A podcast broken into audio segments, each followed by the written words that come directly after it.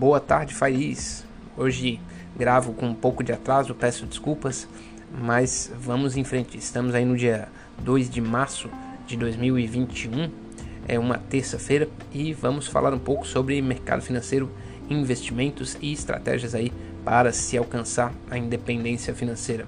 Bom, uh, começando lá pela Ásia, né, os mercados uh, ficaram em, uh, principalmente numa baixa, né, caindo razoavelmente forte uh, em Xangai e Hong Kong, 1,21% uh, em ambas. Uh, eu já comento o motivo dessa queda. além disso, na Europa houve uma, uma razoável baixa, né? está acontecendo aí uma razoável baixa, destaque para Londres subindo 0,74%, os investidores animados por enquanto com os resultados da vacina eh, que vem acontecendo uh, no Reino Unido e a perspectiva de redução do lockdown aí uh, já começando agora em março e a redução total até junho. Né? Esse é o cronograma passado aí por, por Londres. É, nos Estados Unidos os mercados abrem uh, em baixa, né? uma pequena baixa, mas ontem houve uma é, expressiva alta. É, no mercado de capitais americano. Bom, uh, já partindo aí para as principais uh, notícias, é, começando lá no, nos Estados Unidos, o presidente Joe Biden se reúne né, é, é, internamente com os democratas uh, para conversar né, sobre um pacote de estímulos que já foi aprovado uh, na Câmara dos Deputados e precisa passar no Senado. Né? Então, ele precisa ter uma unidade é, total né, dos democratas. E existem ainda alguns senadores democratas que guardam dúvidas, um, algumas com relação à, à inclusão é, do pacote das 15 dólares a hora é, é, nesse, nesse pacote, né, ao aumento do salário mínimo nos Estados Unidos é, e também a questão do tamanho né, do, do auxílio, que é de 1,9 trilhões, é especificado em várias demandas, vai desde as pessoas até ajuda dos estados, mas é, os senadores e inclusive alguns democratas é, têm medo né, que esse, esse pacote seja acabe sendo grande demais, é, aumentando a dívida dos Estados Unidos e é, pressionando a inflação. Bom, saindo dos Estados Unidos e voltando lá para a Ásia, é, teve uma fala né, de um dos, ah, dos ah, agentes reguladores ah, da China ah, falando que estava bastante preocupado com, com bolha em ativos ah, da Europa e dos Estados Unidos e que ainda estava preocupado também com uma, um, um, aumento muito expressivo no preço dos imóveis na China. É, eu eu acho que eu comentei um dia desses, né? Eu estava lendo sobre o mercado imobiliário chinês. É, nas principais cidades é, já chega ao ponto é, de ter um sorteio para você ter a possibilidade de dar um lance no imóvel. E esse sorteio, assim, como tudo na China, né? É um sorteio que acaba virando até realmente mega cena. as possibilidades não é, é 3 para 1 ou 5 para 1, é tipo assim 150 para, para 1 né, a possibilidade de você conseguir é, dar um lance para comprar um apartamento é, em valores que são é, já negociados assim par e par com as maiores cidades do mundo, né? É, principalmente nas grandes, na, quer dizer, nas grandes, tem muitas grandes cidades, mas é, Xangai e Pequim já estão com valores é, superando Londres, né? Que é um mercado uh, bastante caro. Então, é, existe realmente uma possibilidade que, que tenha uma bolha imobiliária na China. Né? As pessoas compram é, para garantir o seu futuro, né? muito mais investidores, mas não, não parece né, que a renda per capita suporte é, um nível né, de, de subida de preços tão alto. Né? Então, quando isso acontece, é, quer dizer que a, pode existir uma bolha imobiliária. É, isso é lá na China, né? É, pode afetar o mundo inteiro, porque é um, é um volume é, de crédito muito grande. Né? A gente viu o estouro da bolha imobiliária nos Estados Unidos, era também um volume de crédito muito expressivo.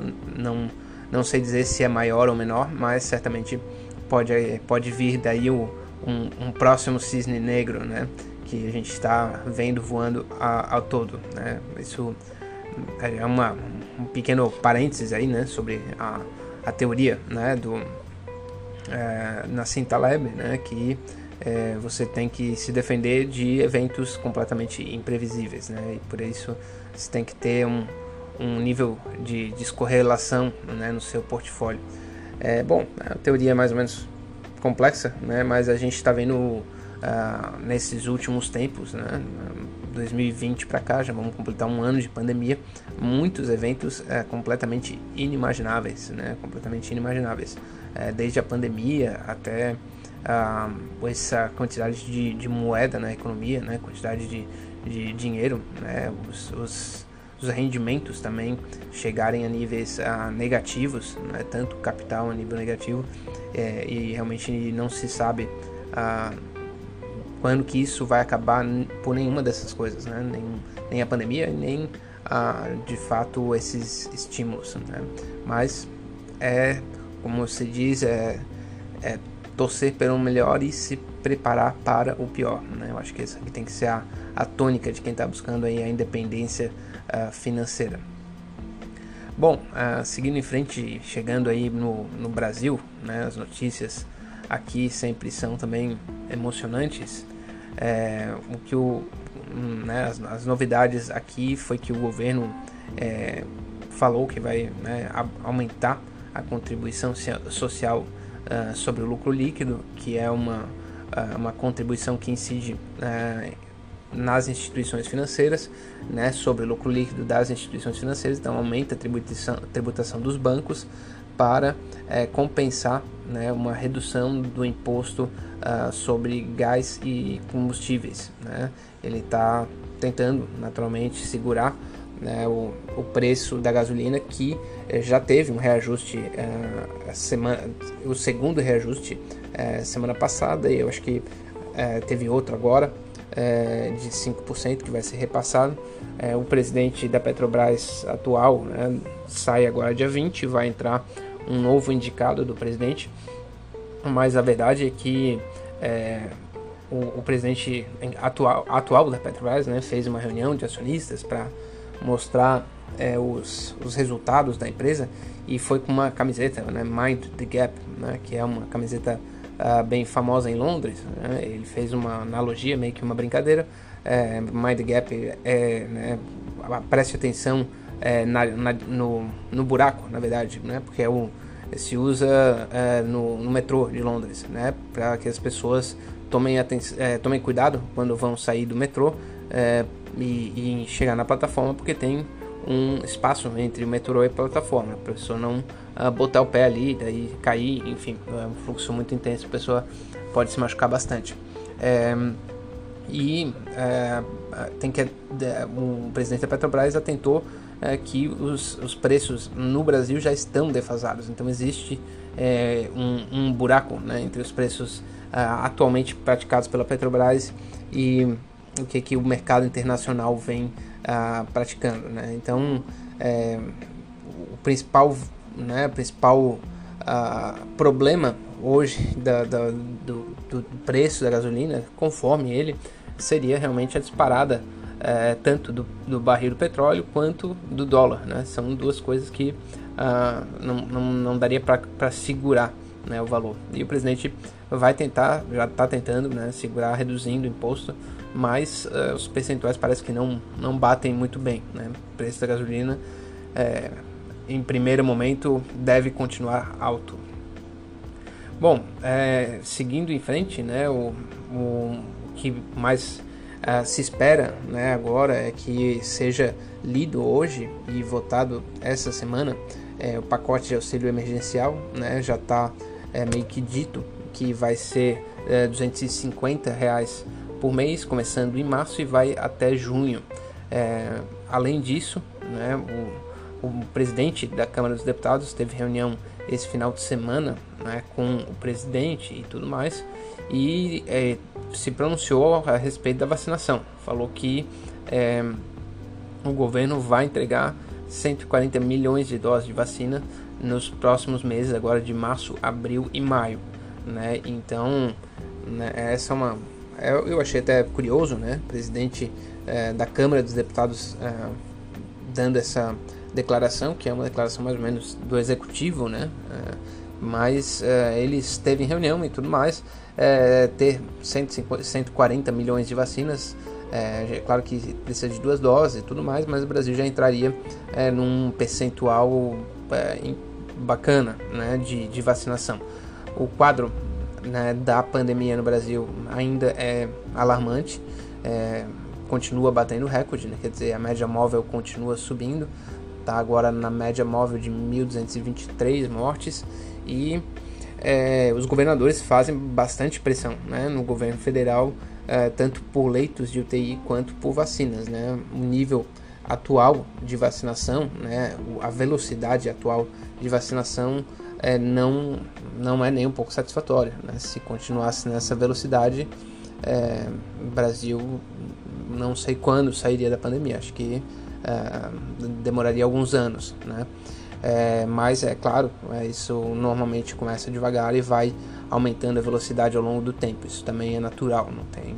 É, o governo assinou um, um, já um tratado com novas uh, vacinas, com uma vacina uh, indiana, né, para tentar aumentar as possibilidades e torcer, né, é, torcer pelo melhor e se preparar para o pior. É, agora o mercado financeiro está aberto no Brasil, a bolsa cai mais 1,25, o dólar sobe a 2,73. É, existe, né, ficou bastante uh, temor, né, mais essa, esse aumento da, do, da contribuição é, sobre o setor bancário, né, e né, naturalmente isso isso gera um pouco mais de incerteza dos investidores e o Brasil agora está né, tá operando aí abaixo dos 110 mil pontos. Bom, dito isso, uh, vamos falar um pouco sobre a independência financeira.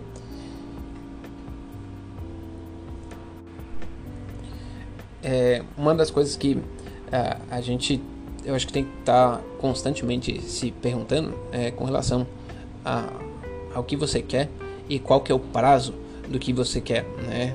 Independência financeira é um jogo é, meio que disso, né? De você entender o seu objetivo de vida, é, entender uh, em quanto tempo você uh, está disposto né, a trabalhar e se dedicar para alcançar esse objetivo.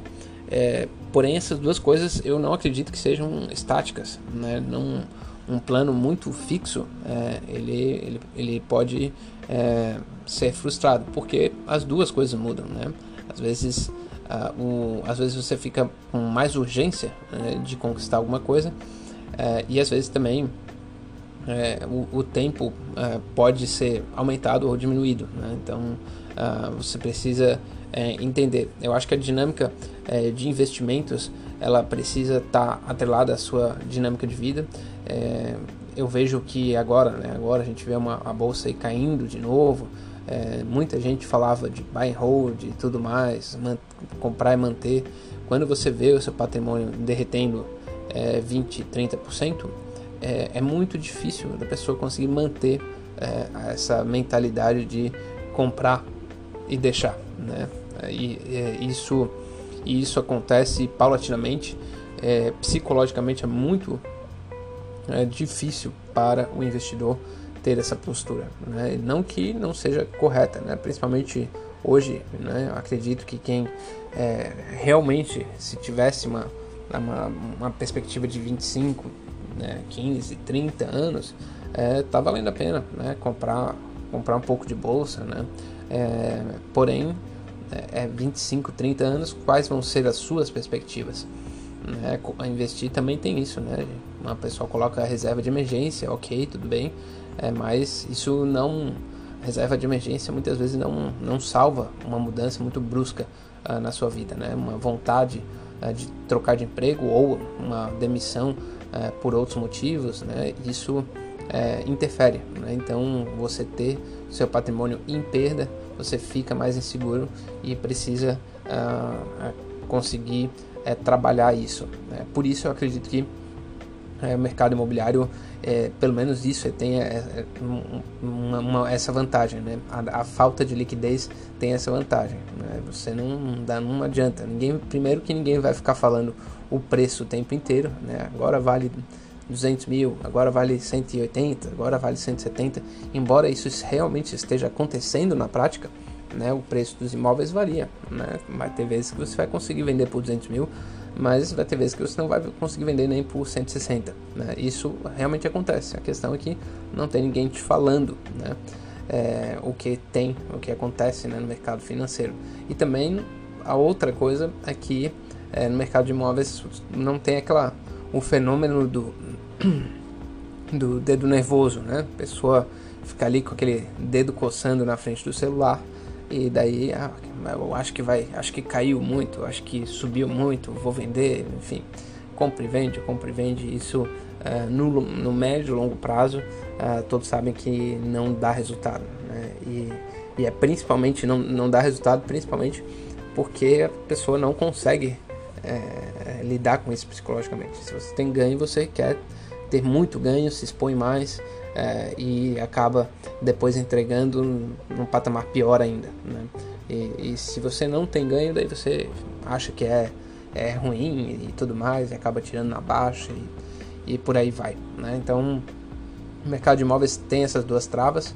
É, acho que, é, além disso, né, o fato de você poder comprar todos os meses equity, né? o que, que é equity? É patrimônio líquido né? Ah, quando você tem um imóvel alugado, é, ele tem duas, duas partes, né? Uma parte que é a amortização, outra parte que é principal. Essa parte que é o principal é você comprando patrimônio, né? Você comprando uh, um, um patrimônio que vai render durante muitos e muitos anos. Né? Então, se diz que o mercado imobiliário você tem que investir muito de uma vez só, é, mas isso é parcialmente verdade, né? Todos os meses você está comprando um pouco de tijolo, né, um pouco de argamassa né, e montando, uh, deixando aquele seu patrimônio uh, uh, cada vez mais livre para que renda mais dividendos de forma mais líquida. Né? Então, essa parte eh, seria como você está comprando patrimônio de uma, de uma empresa, né, de uma, uma ação. A única questão é que o imóvel na minha visão, né, na minha visão, acho que na visão de todo mundo, é, é menos volátil, né, inclusive do que o patrimônio de uma empresa. Né. A empresa consegue fazer movimentos mais bruscos do que um imóvel. Aí o próprio mercado imobiliário tem uma dinâmica um pouco mais lenta também. É claro que isso, talvez alguns setores de indústria tenham ah, alguma proximidade, mas no geral é assim. Bom, dito isso, encerro. Né, um forte abraço, uma boa terça-feira e amanhã espero gravar no horário tradicional. Um abraço, até a próxima.